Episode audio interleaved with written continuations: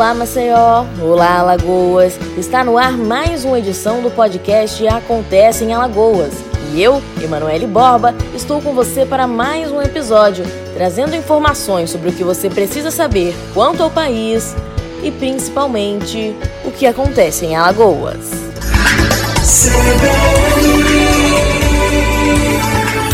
A Caixa Econômica Federal liberou nesta quarta-feira saques e transferências da segunda parcela para os beneficiários nascidos em abril. Com isso, poderão sacar mais de 2 milhões e meio de brasileiros. O pagamento de mais uma parcela do valor de 600 reais segue sendo feito até a próxima semana. Já o calendário da terceira parcela, que está prevista para maio, continua sem definição. Mesmo com o atual pagamento em processo, outros 11 milhões de brasileiros seguem com o status de análise quanto ao recebimento desse mesmo benefício. Segundo a Caixa, esses não têm previsão de pagamento.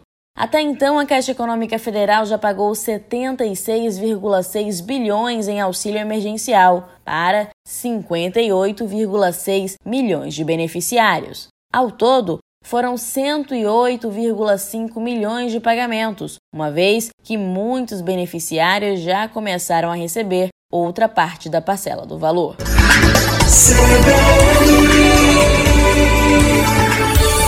O ajuste anual de preços de medicamentos e de planos de seguros privados de saúde pode ser suspenso durante a pandemia do coronavírus. O Senado aprovou com 71 votos a favor e dois contrários o projeto de lei que trata do congelamento de valores de remédios e planos de saúde durante a pandemia, evitando assim o ajuste anual do preço dos mesmos. Agora, a proposta segue para a Câmara dos Deputados.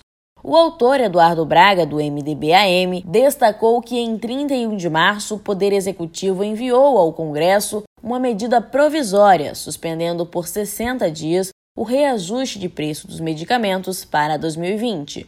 Os novos valores começariam a valer em 1 de abril, mas ficariam suspensos até 1 de junho e por isso, até então, nenhum ajuste aconteceu. Porém, segundo o senador Confúcio Moura, do MDB de Rondônia, é necessário encontrar uma forma de não prejudicar as empresas que ficariam impedidas de fazer o comum ao ano o ajuste de valores. Que as medidas propostas trarão impactos negativos para operadoras de plano de saúde e empresas do setor farmacêutico que terão que arcar com os custos financeiros decorrentes delas. Ainda não é possível mensurar no momento esse impacto, há que se manter o equilíbrio econômico-financeiro dos contratos. Deve-se ainda preservar a lógica que rege a regulação do setor de saúde suplementar, sem onerar excessivamente as operadoras de plano de saúde sob pena de levá-las à falência. Quanto a esse ajuste anual de preços de medicamento, ele está previsto em lei desde 2003. Já os planos de saúde e seguros privativos podem ser modificados desde 1998.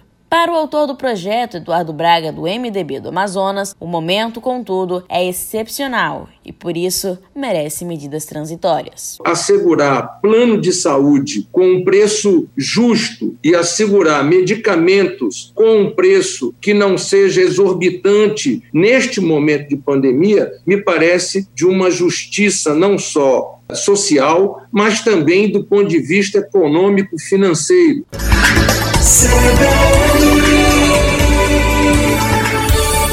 Por causa de sua ocupação em mais de 90% e alto risco de colapso no sistema de saúde dentro dos próximos dias, o governo do estado começa nesta quarta-feira a estruturação de mais uma central de triagem, dessa vez em Arapiraca, segunda cidade mais populosa de Alagoas. Em situação preocupante, o município conta com 117 leitos ocupados, dos 127 leitos disponíveis para a população, entre os clínicos e de UTI. Por isso, levando em consideração os números alarmantes, o governo do estado também anunciou a finalização do processo que é necessário para iniciar o hospital de campanha da cidade. Segundo estudos, o aumento crescente no número de casos na cidade de Arapiraca se dá pelo fluxo de pessoas que viajam de e para Maceió. A interiorização da Covid-19 em Alagoas é uma das atuais preocupações, tendo em vista a deficiência estrutural a nível hospitalar em muitas cidades.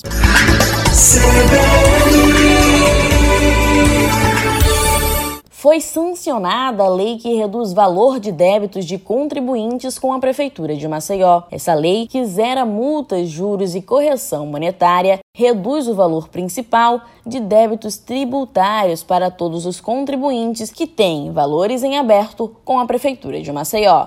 O benefício, inclusive, vale para pessoas físicas ou jurídicas, inscritas ou não na dívida ativa, com débito ajuizado ou a ajuizar.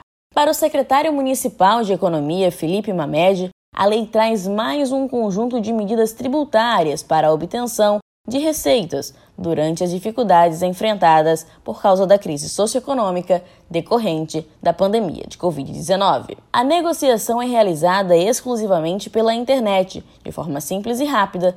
Basta acessar o site da Prefeitura de Maceió e buscar por Portal do Contribuinte.